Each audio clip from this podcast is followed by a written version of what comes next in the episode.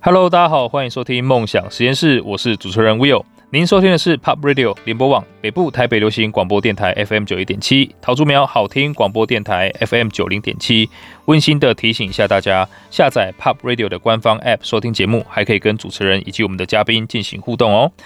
哇，今天呢非常开心，邀请到一位呃，就是我私下其实关注他很久，然后终于把他邀请到节目上啊、我觉得真的是有趣的灵魂呐、啊。那也看到他的很多作品，他的公司就是做很多很有趣的事情。那今天也非常迫不及待的希望呃，让更多人可以听到他的声音，他的故事。那我们邀请到的是 Fandora Shop 共同创办人陈靖宇卷毛哥，Hello。Hello，大家好，我是 Fendora 的共同创办人啊，卷、呃、毛。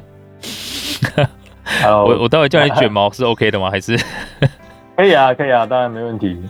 可以，如果各位有有机会碰到我的话，也都可以欢迎直接翘我卷毛。因为其实看你本人也是蛮呃，就是很形象的，就是一个呃卷毛。哎、欸，其实很那种日系型男的那种感觉。你有日本的血统吗？没有了，对，就是 哦，只是刚好、呃、不知道为什么生下来之后身身对身高的部分特别像的。OK，好，呃，也也想请这个卷毛首先跟我们分享一下，像这个 Fendora 它的当时创办的那个缘由，为什么叫 Fendora 这个名字？还有它当时是怎么怎么出现的这个创业的 idea？好，OK OK。呃，Fendora 的话，其实当时我我们整个创业是有整个呃成大了，我们几个在跑学生会的朋友，然后我们一起创立的。然后当时的原因是想要就是想要创业这样子。对，那在尝试了很多很多不同的路线上的时候，然后我们其实，在 Fendora 之前呢、啊，曾经就做过很多不一样的题目，甚至有做过说进口一些国际的知名设计大师的商品，然后到呃我们的站上做贩售。但其实那时候贩售的状况都不是太好，这样子。但因为我们有打造一个电商很很简略的电商系统了，对。然后有一个朋友叫克里斯多，然后他就是一个素人插画家，他就会问我们说：“哎，他有想要贩售一些周边商品给他的粉丝，这样问说我们可不可以帮他卖看看这样子？”对，那那就想说 OK，就帮他卖看看这样。就没想到，就我们这位朋友一个素人插画家，他卖的商品周边商品的营业额远。原打打打过那些国际知名设计大师的商品，这样我们就觉得，哎、这其实可能是一个，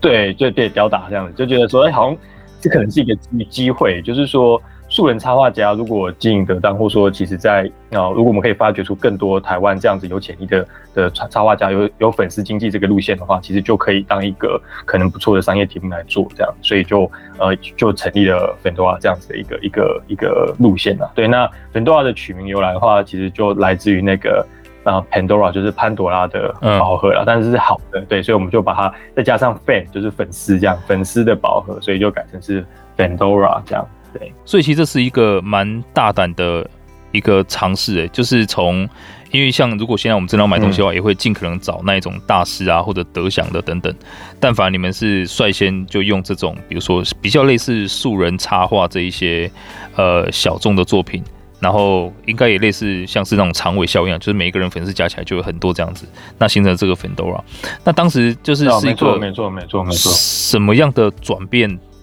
呃，让你们看到这个机会，就是有做过什么样测试，才才让你们有勇气下这个决定？其实我们，因为我我们是走金石创业这样子的测试路线起来的啦。对、嗯，那金石创业其实会有很重要的一个精神，叫 Plan, Do, Measure 这样子。对，哦、然后再来还有一个三支箭的理论，就是说，呃，假设你开一间咖啡店，你有一百万的资。资金好了，很多人会直接就是，我就是一百万丢，全部一一口就丢进去。嗯，但三支箭的理论告诉我们说，你应该把它拆成几个部分，你可能拆成十万、二十万、七十万。你先用前面的两笔小小的资金，先做一点市场验证，先把你的商品做出来，然后先做一些测试之后，你再去最后的七十万，你再去做你的这个正式的商品这样子产品。对，那。呃，通常以以经验来讲的话，第二个反而这样，你七十虽然说资源比较少，只有七十万，但你的成功率会远比你一开始就 all in 一百万的机会还要更，那个成功率还会更高。所以其实我们也是用同样的精神下去做的。那我们一开始其实整个 Fendora 在阶段性里，我们就是希望说，如果我们可以找到够多的那个呃，就是有粉丝基础的插画家，而且他愿意授权商品给我们的话，这就是我们的最终的目标。那我们往前推推推推，就说，哎、那我初步应该先要找到。更呃最多的插画家，这样非常多的插画家，所以我们就成立了一个呃 Fendora 的，当时叫 Fendora 的呃一个线上作品集的平台。嗯哼，然后我们。透过那个平台之后，大概很快在三个月内就召集到了一千五百位的插画家的注册，然后后期在我们去研发了很多我们的商品技能啊，跟数位行销的能力啊，然后慢慢慢慢慢慢才呃再成立一个新的网站叫 Fandora Shop，现在这个网站，对，然后一路就转型到到现在这样，所以它其实是透过很多的测试跟。那个呃，就是调整，然后慢慢验证之后才走到现在。那当然，在路线上的话，我们也从呃，因为插画家的这部分大概是我们七年前的时候做的题目了。对，那这个路线我们有持续保持，但在过程里面，我们也经过非常多的调整，像从插画家改成是呃主题式的商品，再呃转移到说是 IP 化为主这样子的路径上，然后甚至之后像前几呃前几年，我们甚至还把。整个那个粉丝的消费体验全部打通，我们不只是线上做，我们连线下的实体快闪店啊、实体店、快闪店都有经营这样子，所以就 IP 的消费旅程整个结合进来，所以这持续的转型过程也是我们这个几年内对于粉丝经济跟呃我们讲说 IP 变现这件事情的的一路上的调整跟呃演进，对，哇，所以其实您。哇，这这卷毛，你在这一块应该是算蛮先驱的，因为其实我也有查到，就是像在行政院的青年咨询委员会，他有特别就请您当可能这个青年的 算是顾问这样，那里面就写到说，从可能从原创的 IP 啊，再到 IP 的商业化变现啊，ACG 的动漫产业啊，青年创业、电子商务、网络行销，再到 online 到 offline，这整个算是就是你刚刚提到的整个粉丝经济一条龙，基本上都是你自己算是。呃，摸着石头过河，这样一路走到现在的，这个真的是蛮帅的一件 事情。哎、欸，那那像从您团队团队也很厉害了，是。哎、欸，对，您现在团队大概是多少人呢、啊？我们团队现在呃大概三十人左右。哇，三十人可以做到这样，真的是蛮。真的是很厉害，因为我在去年看到，啊，没有没有，呃，疫情发生的时候，你们也是改那个线上办公嘛，然后你们用一个就是很对对对，很那个就是线上虚拟那个办公室，我觉得这很有趣，就是每次 看你发的 Facebook，对那个真的蛮有趣的，就会一直笑。对，哎、欸，那为什么当时会从插画开始啊，而不是可能别的呃，比如说影片啊等等的开始去做这些事情？OK。其实我觉得这个真的是一个天时地利人和啦，就是说插画，呃，当时应该说十年前的时候有一个很大的呃的机会来临哦。第一个就是 Facebook 的那个粉丝团，各个你要经营 IP，或者说你经营粉丝的话，在 Facebook 上经营的成效的确是效果比较好，速度也比比起更早期以前大家都是用部落客、部落格经营的。那布洛格经营的问题就是说你，你你你是有通常是有有需求或你主动回访嘛，但是 Facebook 会把你留在上面，跟绑在上面这样，所以的确在粉丝经营上的成效比以往、比过去历史的任何一个时代都还要更好经营。这样的以自媒体的角度、自个人的 IP 经营粉丝团的角度来看，第二个是那个呃赖贴图的这个崛起哦，也就是说赖成功的把一个呃我们的商业的，就是说我们的获利模式跟生活使用的场景绑在一起。就以往其实呃。在聊天中要表达情绪这件事情，其实透过一个图像、一个感性的东西去表达是是非常好的。对，那呃也必须说，这 LINE 的这个贴图的这个商业模式，让非常非常多的创作者他们有基本的收入，甚至是还不错的收入，能够让他们呃持续在做创作这条路去前进啊。然后当然也甚至呃有很多新人也愿意呃就是。跳入这个产业里面，这样，所以保持了刚刚提到两个，一个是有非常多的创作者开始能够以插画为全职，这个是以前比较做不到的，所以也因为这样，我们才有非常多丰沛创作能量加入。然后另外一个是刚刚提到，因为自媒体粉丝经济，我们可以透过 IP 的社团直接或粉丝团直接跟粉丝做呃沟通，那这个也可以大大的加增加我们就是沟呃跟粉丝沟通的效率这样子。那呃这也为什么说刚刚常委能够成型跟成局的原因也在这一边。如果用传统以前卖这种插画周边商品的方式，你可能要生产超上千件上万件的商品，然后放到。什么金石堂啊，九成九，甚至是那个创意自己去摆摊，这样你看，你一样是不可能一次服务上千位创作者的，对，所以这也是就是真的拜时代所趋啊，是。哇，真的，但呃，虽然可能卷毛一直是把它归归功于时代所趋，可是我们真的可以看到说，呃，背后是有很多很深的探索，然后也是很广的这个涉猎，再加上非常系统化的一个可能是创业者的一个思维啦，包含可能这个资金的分配啊，然后呃循序渐渐进的这些步骤，那才会有今天可能我们看起来好像是很简单，呃，呈现在呃 Fendora 上面的东西，但背后真的是很多很深刻的执行还有思维在里面。那也想。借由这个机会跟卷毛请教一下，就从可能您早早期开始，从插画开始嘛，慢慢的转为是 IP 的商业化等等的，一直到现在这个历程哈。那 Fendora 在这个过程当中啊，这十年来你有发现什么样的变化吗？或是有哪些可能是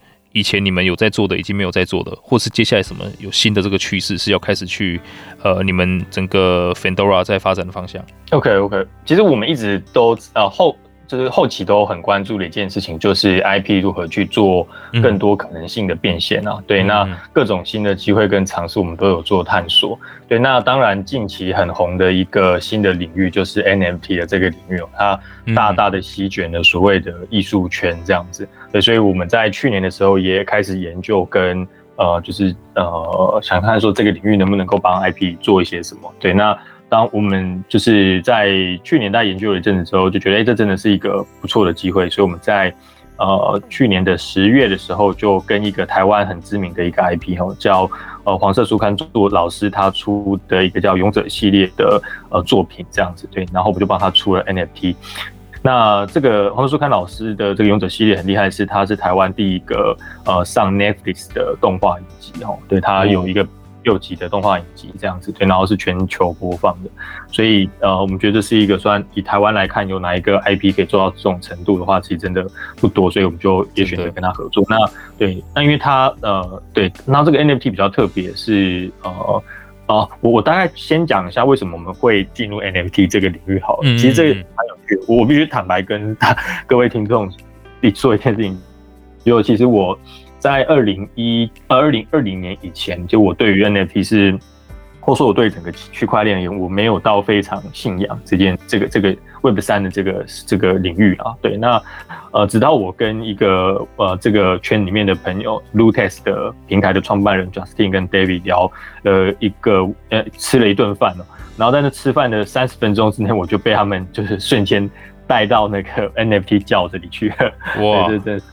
蛮特别的，对，那呃原因很单纯，就是说他们我想到一件事情是，呃，如果我们今天想要一个艺术收藏品，或者想要一个原版的收藏品的时候，因为呃像我的这个时代还有很多所谓是我们讲说动画作品或漫画作品好了，还有很多作者是画原稿的，或者说他的动画是用那个赛璐珞片去。会画出来一张一张胶片这样子，所以对对我来讲的话，正版就是原版的收藏品就是这些东西，所以我会很想要去买这个东西来收藏。但是其实近几年内，当 Photoshop 或 Painter 这样的数位创作的软体兴起了之后，很多创作者的创作品已经完全从一开始 Day One 开始，它就是一个数数位档了。那在这个情况底下，你要如何去收藏所谓的最 original 的那一个那个原创的作品的这个这件事情，或者说你要如何让呃所有人都知道你的这个才是作者钦点的正版呢？嗯嗯、那当我意识到说这件事情唯有能够靠就是呃就是。NFT 才能够做到数位收藏品的的追溯跟呃确保它正版这件事情之后，我突然就整个开窍，就发现说，哎、欸，其实我的世代已经开始进面临到这个交替期了。那下一个时代更不用说，他们甚至玩的很多的游戏，从那个全部都是虚拟的世界。他如果要收收藏里面的东西的时候，他唯有用 NFT 才能够做到刚刚的收藏这件事情。那也因为这样，我就呃从此就是对于这个有有。不一样的认知啊，他会开始去做更深度的研究。那当然也更理解到说，其实 Web 三不只是我刚刚讲的这样子，它有非常多的特性嘛，包含说，呃，去中心化、不可篡改，然后流动性高，然后把所谓的所有权归还给整个使用者，类似像这样子的特性，然后慢慢、慢慢、慢慢的才引进到说，呃，我们刚刚提到去年年底帮呃台湾的一个 IP 发行，嗯，这样子，对，在这个地层。对啊，所以这也是一个我们对于这块的尝试啊。那呃，坦白说，在呃探索的过程里面，也发现了说，I 呃 NFT 其实在艺术圈或者说在 IP 的这个应用，真真的只是它的一个一个面向而已。其实 NFT 是有很广很广的可能性的，所以我们后来公司内部其实也在今年成立了一个新的 BU，一个新的部门哦，叫 Reborn。嗯然后是专门在做 NFT 的发行跟呃企呃，就是有点像是发行跟顾问啊，有点像这样子，对，协助一些企企业品牌，甚至是呃 IP 他们要发 NFT 的时候，我们会协助他做好做完做好这件事情，这样子，对，这也算是一个最近今年的一个一个新的尝试跟转型，这样子。对，哇，诶，所以其实您是从去年才接触到这个东西，然后现在已经可以有一个部门专门在做这个类似辅导跟顾问的工作。我就当然了，这个 NFT 还有 Web 三点零，我相信是一个趋势，但现在也带到我一个更加深的这个疑惑，就您像在这么短的时间内，那不只是你自己嘛，包含整个团队，你们就等于是从零开始去学习这么多的东西，一直到也也算是现在领域里面一个蛮领先的地位了。我想了解一下你们整个学习的过程，还有沟通的过程，到底经历了什么？你们是怎么学这么快的？了解了解，我觉得我们的其实呃，当然这有分两个，就是既有的团队成员里面，呃，会跟公司的文化跟公司的特性有关，当然也会盘点过公司内部的状况。那因为我们的成呃，Fendora 的，其实我们本质还是一间比较偏，我们说有有，虽然已经不是已经老公司也十年了这样，但是还是蛮有新创的文化在。我们连挑选。就是组员的部分也都会以这样的角度去看，所以他们其实是很能够接受变化，甚至是拥抱新的事物的一群人。然后能力上的话，也是很有学习能力很强的一群一群伙伴啊。对，所以在这个尝试的时候，其实我们当时是找公司内部，就当然我自己跳下去做了非常多的那个调查，然后我也是。呃，全力的在 support 这个专案，我自己也需要，也希望说透过这个专案能够让呃整个团队更理解 Web 三是什么这样子。对，我几乎是花我九十 percent 的时间在做去年的这个专案这样。那当然，其他的伙伴也一起加进来。对，那。呃，他原本是做黄色书刊这个周边商品的这 PM，那他也就跟着我一起跳下来做 NFT 的这个这个 PM 哈，对，然后我们甚至行销部门也一起跳下来进行这样子，对，那当然以一个 IP 的 NFT 发行里面有非常多的环节跟我们既有的。知识跟领域是有重叠到的，所以那个是有办法应用到的。那当然还是有我们新学习部分。那在今年做了 Rebono 这个新的题目之后，也意识到说要做好这个项目、这个这个方向，或者说要对 NFT 的理解度，或者说 Web 三理解度、专业能力要更往上一个层楼的话，一定是要拓展新血的。所以我们也也为了这个方向去扩增我们的部门，然后也是真的找了非常多对于 Web 三有特殊专长跟他们的能力很好的新的呃。伙伴进来公司里面去做这个题目，这样子，哇，真的呃，非常感谢你的分享。所以其实也真的呃，验证了我以前一直呃听到的一个概念啊，就是企业如果希望可以转型啊，或者是呃抓住未来的机会，身为领导者，或者是可能至少公司 CEO 啊之类的哈。一定要先自己真的很愿意跳进去，所以刚卷毛提到他花了百分之九十的时间，然后也是自己做了很多研究。我相信，因为我之前在跟您请益的时候，你也发了我一些文章，我相信你也是有不断的在把你的所学分享给你的伙伴呢、那我是蛮喜欢，呃，也非常佩服，就是卷毛你打造出来的这一个，可能 Fendora 是一个非常学习型的组织。那也希望可以分享给所有的听众朋友，就真的你自己去学，然后呢，跟着组织人一起进步。呃，真正的领导就是你可以把一群人带到一个可能他们自己想都没想过的地方。那这个是非常棒的一个过程。非常感谢卷毛的分享，所以也想借这个机会问一下，像呃之前看到 Fendora 做了很多不一样的测试尝试了哈。那比我们看到像老高，啊老高是对是。是就是老高那个五岁五岁能抬头，五岁抬头，对对，五岁抬头团。这个周边的，你你们当时是怎么跟老高呃，就是接接洽到，还是是他们来联络你们的？哦，这其实也是呃，因为。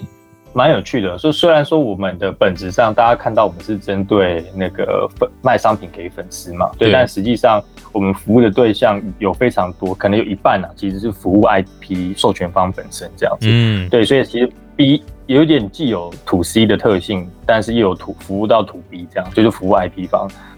所以其实 to B 的角度来讲，业界内的呃，就是讲引介或者是说关你的声名声，其实就会 还蛮重要的。所以那那老高其实真的是一个很很很幸运的机会啊，就是我有幸去那个 YouTuber、嗯、YouTube 的官方，就 Google 的 YouTube 那边去做一个一个一个讲座，我去我就是在讲 IP 变现的这个。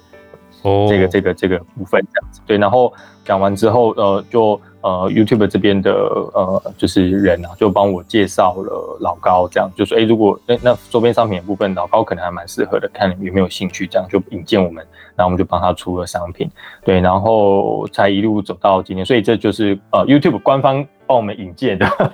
对，真的是一个很很很。感谢 YouTube 的机会啊，对，但前面也是基于就有去参加这个讲座，然后讲一些东西，可能还不错吧，所以就对被被接到了。嗯，对，我觉得借由你的分享，其实也提醒了大家，就是你还是要先把自己的实力弄得很好，然后很专注自己在专注的东西，那才有机会被看见，然后才有去机会有机会认识这些可能我们想认识的人啊。所以不要急着说哦，就是呃很早期的时候想说人脉要去认识谁，还是一样哦，先专注把自己可以耕耘好。OK，完全同意，啊、完全同意，真的真的，谢谢。所以呢，呃，感谢卷毛的分享，那也希望你可以留一点点老高的周边商品给我们买，因为每次他上架没有多久就卖光了，下次帮我们，这倒是真的，对，偷留偷留一点好不好？OK，偷留偷留偷留可能没有办法，但我可以提早跟你们告知说那个要开卖。可以可以可以，我们一起守在前面，因为那个就对对老高来讲，因为他们的粉丝都很狂热，应该说不是很狂热，就。对他们来讲，这已经是一个宗教了，对，所以 我们有点像是把自己当教会在管理这整个 IP 这样的。可以，可以，好，感谢卷毛。那我想请卷毛跟大家分享一下，像 Fendora 在一个这么竞争的市场里面呢、啊，到底是怎么去脱颖而出的？我觉得。当然呢，就讲脱颖而出有点有点抬举了，谢 谢谢谢。对，但呃，其实，在整个我我觉得以以呃零售市场，或者说其实很多面向都很多市场都一样，就是说会有所谓两个极端的情况发生，一个就是所谓大者恒大，尤其是平台型的东西，那另外一个就是说呃，你要么就是要啊，应该这样讲，要么就是要够广。要么就是要够深，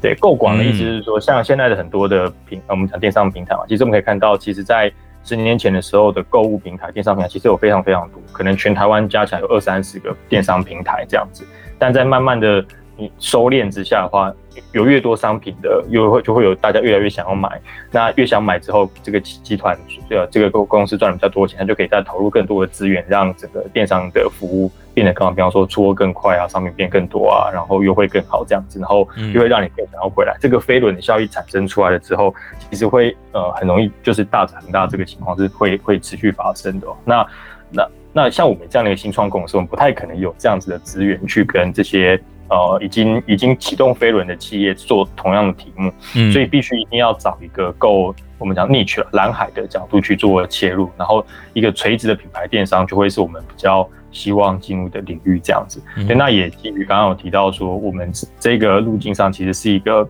粉丝经济的脉络去做我们的的发想这样子。每一个每一个的呃 IP，如果我们把我们的服务做得很好，我们提供的价值是对的的话，其实可以跟很多的 IP 合作，透过他们的 IP 跟他们的粉丝做那个链接。那事实上，我们就可以打同一条很不一样，就可以不用像传统一样，就说我们一定要。超级多的商品，然后我是要呃非常多的广告预算，然后我要打很不一样的，就是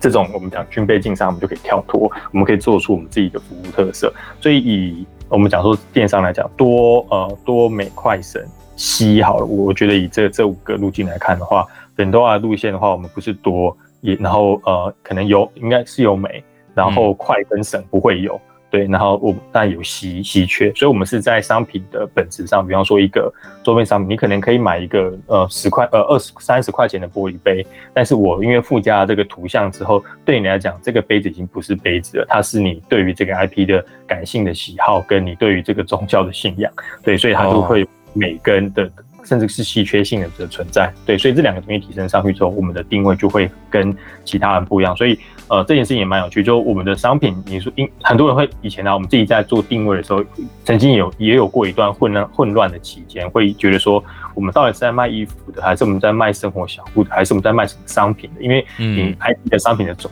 品相其实会很多嘛，所以当你以商品的角度来看的时候，你会发现自己好像定不了那个定位。但后来在收敛之后，才发现说啊，其实我们本质上还是以 IP 为主的，对，真正的是在卖这个 IP 的价值跟这个粉丝的经济。所以有时候我觉得整个成功的关键还是在于刚刚提到这整个的的调整啊，对，但呃，对，快速的调整，我觉得还是还是必要的，然后找到好的定位，然后对。这个大概是我们可以活到现在的 原因是哇，不止活到现在，现在还活得非常非常好 哇！所以感谢卷毛的分享，因为呃，其实也提到，我觉得感触很深啊，就还是要从定位开始，因为这可能恰恰是台湾真的从教育开始，我们还没有搞清楚自己想要什么啊、呃，以及是什么时候，我们就疯狂的进入到可能成绩也好啊。呃，薪水也好，或者是工作的 title 也好，疯狂的竞争里面，那也导致说，可能在市场里面真的，呃，早期我在刚进入职场，因为在制造业嘛，你真的，呃，当业务，你也是没有办法，你就只能先砍价再说，因为你其他东西你也不知道要卖什么，我卖 LED 就是 LED，你还想怎么样？就是从价格这边来。那如果大家一直没有去从定位去思考的话，其实，呃，真的会落入那一种，呃，跟着别人一起瞎起哄的那一种，算算是什么？呃，随波逐流的一个恶性竞争里面了，所以呃，感谢卷毛的这个分享哦，让我们重新的理解这个事情。那刚刚卷毛提到说多媒快神息哈，这个可能卷毛可以跟各个听众分享一下嘛？因为相信很多创业哦，OK OK，对对对，好，这个其实是基于零售的部分呀，所以呃，请大家就是也也不用，就大家可以把它当成一个心法，这样多就是商品多，美就是商你的商品比别人。的造型或是它的呃功能更好一点这样子，对，然后快的话就是你的物流配送啊，你的我我跟你完成这个交易的时间是更快的，所以像什么 PChome 主打二十四小时，甚至后面什么八小时，这都是类似的概念这样。然后呃呃省就是当然因为你的东西比人家便宜嘛，嗯，对，那西的话就是这个东西只有我这边才有这样子，对，所以这个是以零售的角度来看待这个这个呃五大面向啊。对，但那我觉得对于新创团队来讲的话，坦白说，呃，这个很多不同的领域跟不同的呃产业都有它自己的特有的 know how。那对，基于这件事情去理解，你可能需要花很长的时间，呃，去，我我觉得这样讲好了。对我来讲，创业最重要的事情，或者是我最看重的事情，就是我要知道这一场呃桌游，就每一个领域都是一个不同的桌游，这个桌游的规则是获胜规则是什么？对，其实我们在玩桌游的时候，其实你是一开始就先拿到那个获胜的规则的，所以你只要接下来只是比你的战术执行，更甚至比你的运气好坏，你就可以到达终点。但是我们在创业的时候，惨的是你上了一个牌桌，这个桌游的游戏规则的内容是什么，其实你还不知道。所以很关键的，反而其实是你要知道这一场游戏赢的方式是什么。对，那这个规则等你确定完了之后，接下来反而就会相对比较容，应该说比较容，也不是说比较容易啊，就。起码你知道游戏规则是什么时候，你会比较能够带大家一起往对的方向前进。对，所以像刚刚提到说，对，多媒快成器其实只是你理解说这个可能的游戏规则的一个模板，嗯，嗯，那配合上呃可能飞轮效应的一些一些想法，然后呃还有我们刚刚提到呃精实创业的一些精神，这些都会是蛮蛮关键的啦。对，一起要一起从同盘使用，是。哇，真的，所以其实如果我们呃在做每件事情从定位出发，那接着去摸清这个游戏的规则，那其实我们也看到 Fandora 在做的事情是不断的在游戏规则里面扩大自己的护城河。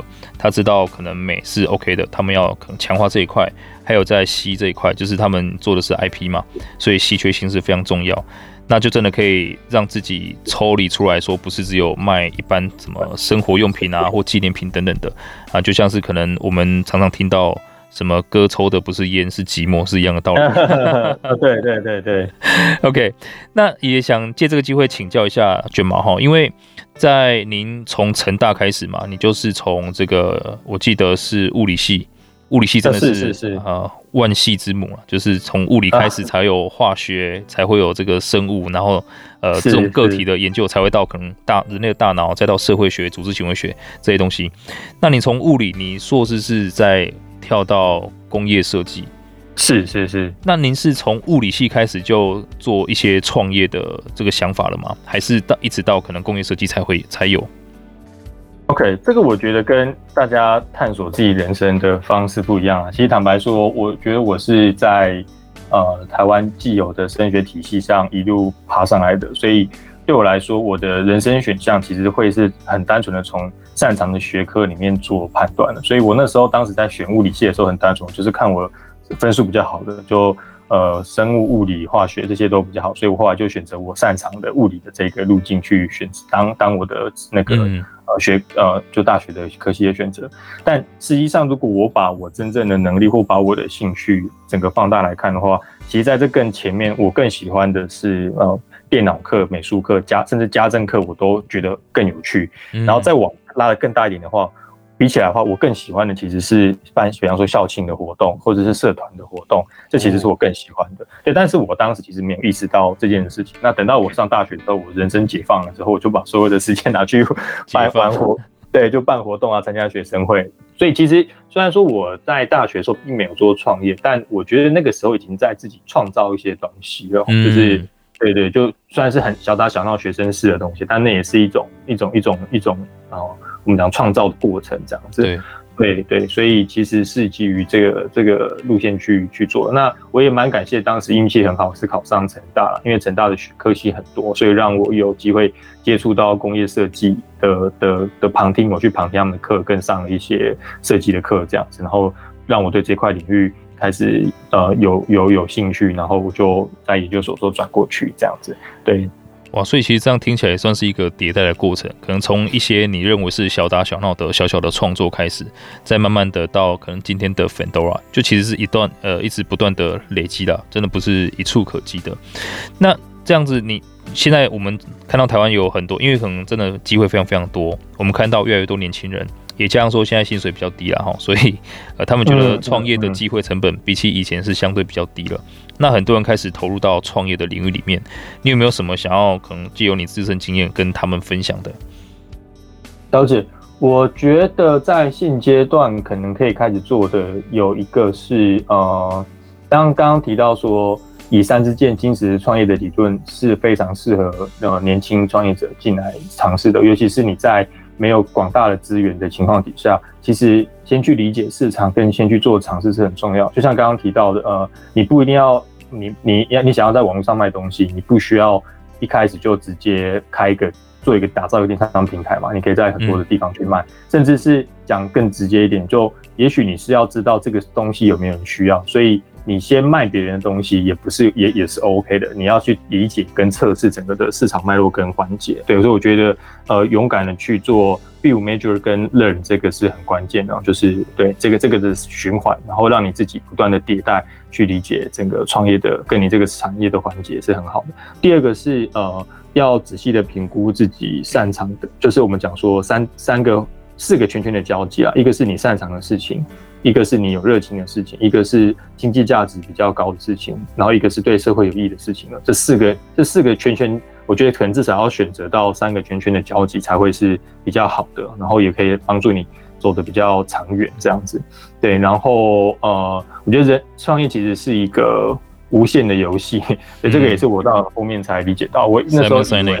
对对对对对对，我我以为创业是很快，就是它是一个两年的短跑。我跑完这两年的话，我就知道我没有办法成为一个创业成功，或是我就回去上班这样。但实际上，呃，创业是一个很长漫长，它是一个马拉松。对，所以这个心态上的话，要要调整好，我觉得会比较比较适合。当然，它会也会有比较危急，或者说比较需要你战进入战斗状态的情况，那个也是有的。但心态上的话，不会。不会视觉说很快就，它是一个很快速，嗯嗯秒那个怎么讲，就是马上要得到的这个。对对对对对。然后最后一个，我觉得可以给大家是那个个人品牌的建立啦，就是说，当比方说像我现在问各位听众，就是如果我们讲到家具品牌的话，